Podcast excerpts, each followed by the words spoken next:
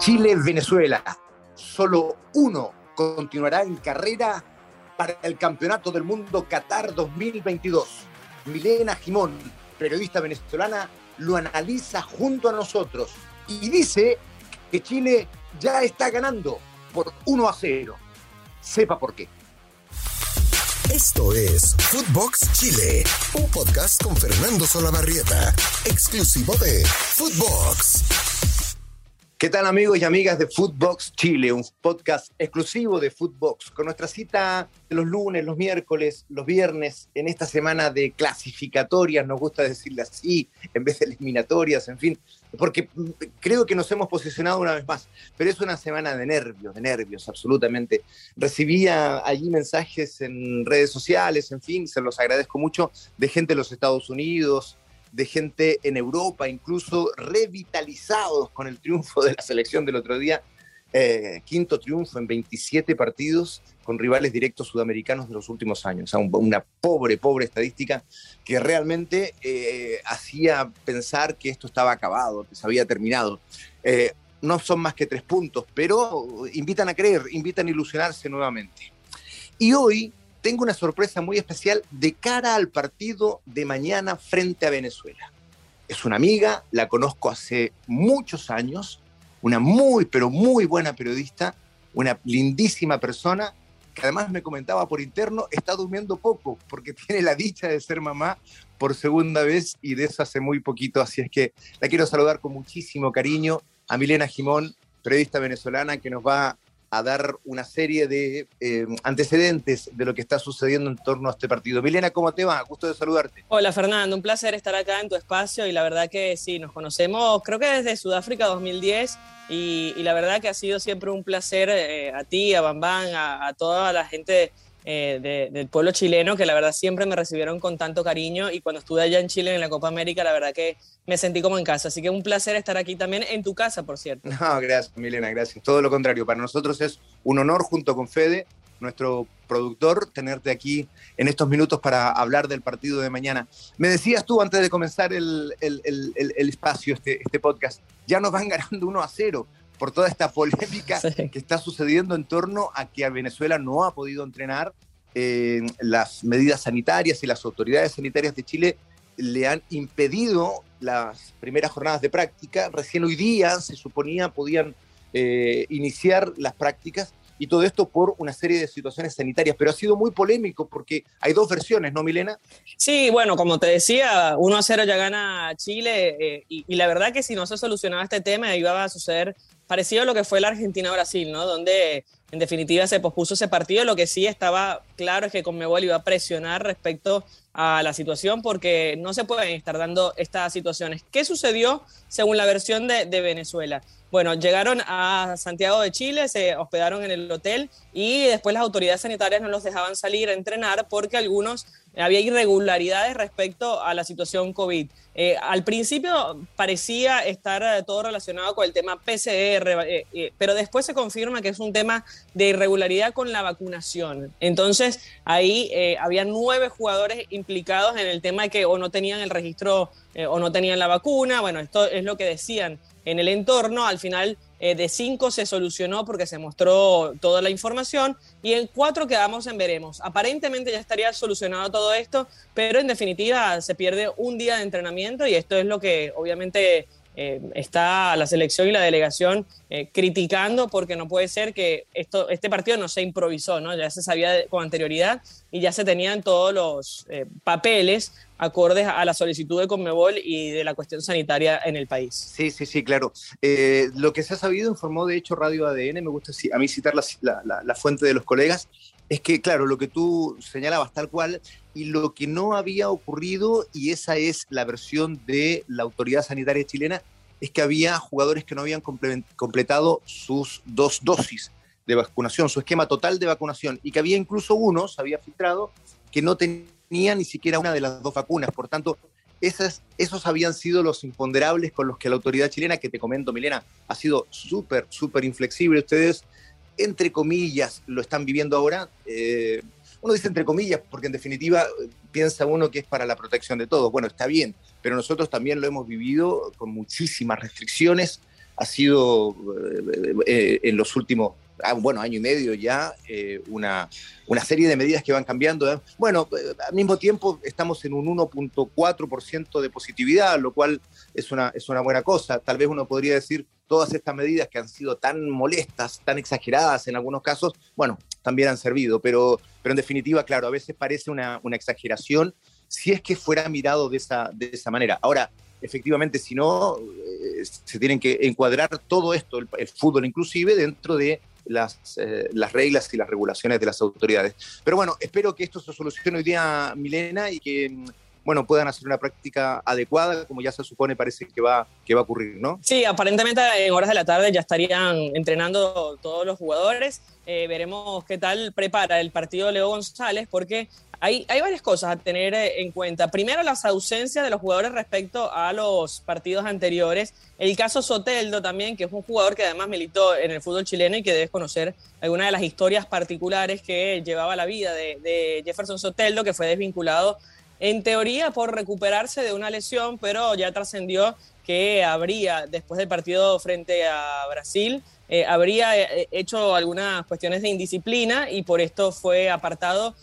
Entre las versiones que manejo es por los jugadores con más jerarquía de la selección, como que fueron los que encararon al jugador y le dijeron, mira, esto no va a pasar acá adentro, eh, si no estás de acuerdo con las reglas, esto se acaba acá, así que bueno, Leo González, el entrenador interino, estaría de acuerdo con esta situación y por eso lo desvincula de la selección. Pero bueno, es esto, Junior Moreno con eh, acumulación de amarillas, Chancellor que pidió volver a, su club. Son varias ausencias que venían eh, jugando repetidamente y que bueno, vamos a ver cómo termina eh, colocando la situación en este 11 para enfrentar a la selección chilena. Sí, yo de este lado te cuento Milena, que, eh, bueno, nos quedamos sin Charles Aranguis, a quien para nosotros es súper, súper importante.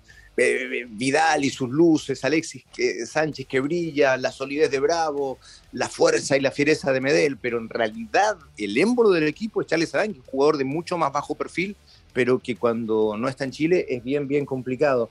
Eh, se está viendo, Milena, si va a ser reemplazado por Marcelino Núñez, una gratísima sorpresa, un chico muy joven, que este año debutó en la Universidad Católica y que ha sido una de las buenas noticias del recambio tan esperado y tan ausente en el fútbol chileno.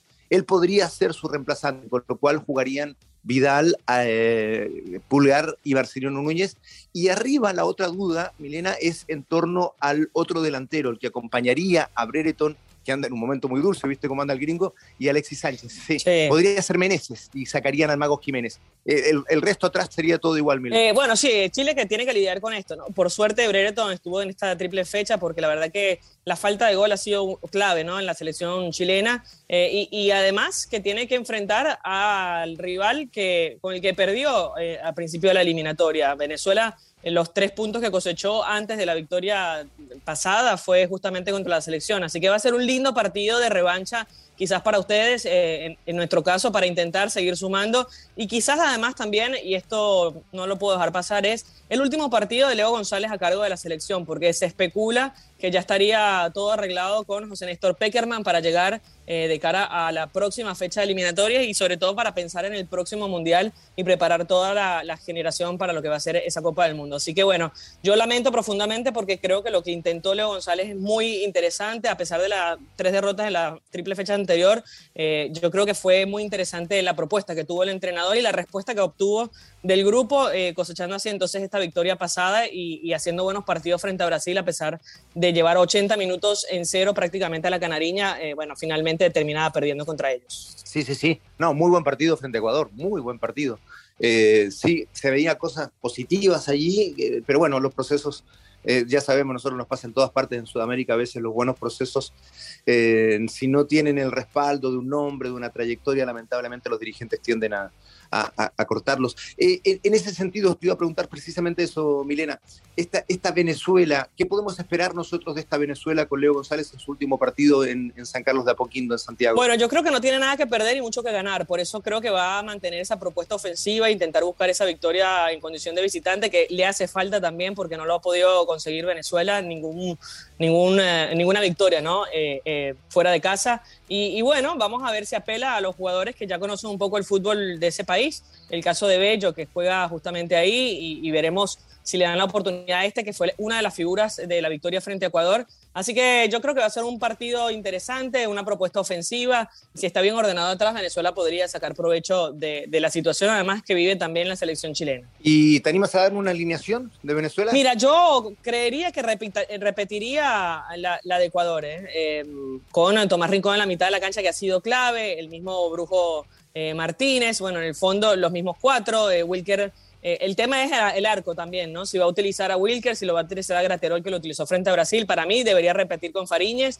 Eh, y arriba, como decíamos, Bello, eh, no sé a quién va a utilizar, calculo que Eric Ramírez será el, delantero que viene haciendo muy buenos partidos y que tiene, suele ser el sustituto de Salomón Rondón. Eh, y por la banda izquierda, Darwin Machís me parece, por la banda digo no, por el, de volante por la izquierda sería Darwin Machís, que me parece que es el jugador más apto y que también tuvo un partidazo frente a Ecuador. Sí, sí, sí. Y dices bien, eh, a nosotros nos dolió muchísimo, muchísimo aquel, aquella derrota frente, frente a ustedes, frente a Venezuela yo digo ustedes, Milena, no sé si a ti te pasa, porque este es como el único momento en que volvemos a ser un poco hinchas, ¿no? Sí, sí. Eh, con, nuestras elecciones. Este, y claro, eso incluso le costó la salida a, Reinaldo Rueda de la selección, o sea, fue un partido muy, muy relevante y que mm, eh, en definitiva todos recordamos y creemos que aquí puede haber un punto de inflexión. Bueno, desde el punto de vista de Chile, por supuesto, Venezuela eh, pensará lo contrario.